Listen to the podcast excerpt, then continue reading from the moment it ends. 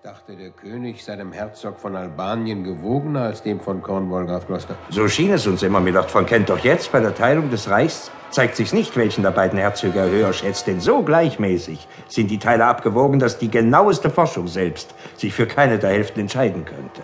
Ist das nicht euer Sohn, Milord, der da kommt? Seine Erziehung ist mir zur Last gefallen. Ich musste so oft erröten, ihn anzuerkennen, dass ich nun dagegen gestellt bin. Ich verstehe euch nicht. Seine Mutter und ich verstanden uns nur zu gut. Und dies Einverständnis verschaffte ihr früher einen Sohn für ihre Wiege als einen Mann für ihr Bett. Merkt ihr was von einem Fehltritt? Ich kann den Fehltritt nicht ungeschehen wünschen, da der Erfolg davon so anmutig ist. Doch habe ich auch einen rechtmäßigen Sohn, einige Jahre älter als dieser, den ich aber darum nicht höher schätze.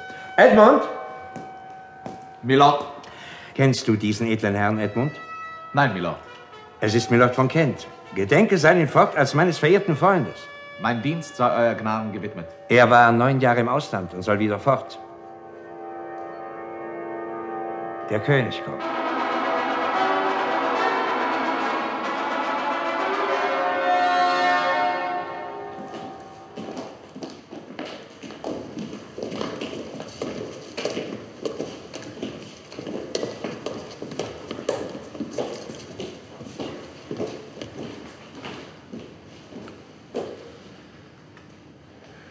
Führt ein die Herren von Frankreich und Burgund, Kloster.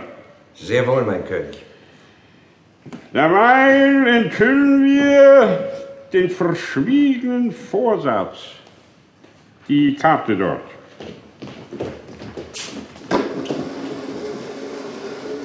Wisst, dass wir unser Reich geteilt in drei. Es ist unser fester Schluss, von unserem alter Sorg und Mühe schütteln, sie jüngerer Kraft vertrauend, während wir zum Grab entbürdet kriechen. Sohn von Cornwall und ihr gleich sehr geliebter Sohn Albanien, wir sind jetzt und gewillt bekannt zu geben, der Töchter fest beschiedene Mitgift, dass wir künftigen Streit so begegnen. Die Fürsten Frankreich und Burgund, erhabene Bewerber der jüngeren Tochter Gunst, verweilten lange hier in Liebeswerbung und harren auf Antwort. Deshalb schickte ich nach Ihnen. Sagt mir, meine Töchter, da wir uns jetzt entäußern der Regierung, des Landbesitzes und der Staatsgeschäfte, welche von euch liebt uns wohl am meisten? Dass wir die reichste Gabe spenden, wo Verdienst sie und Natur heischt. Gonril, du Erstgeborene, sprich zuerst.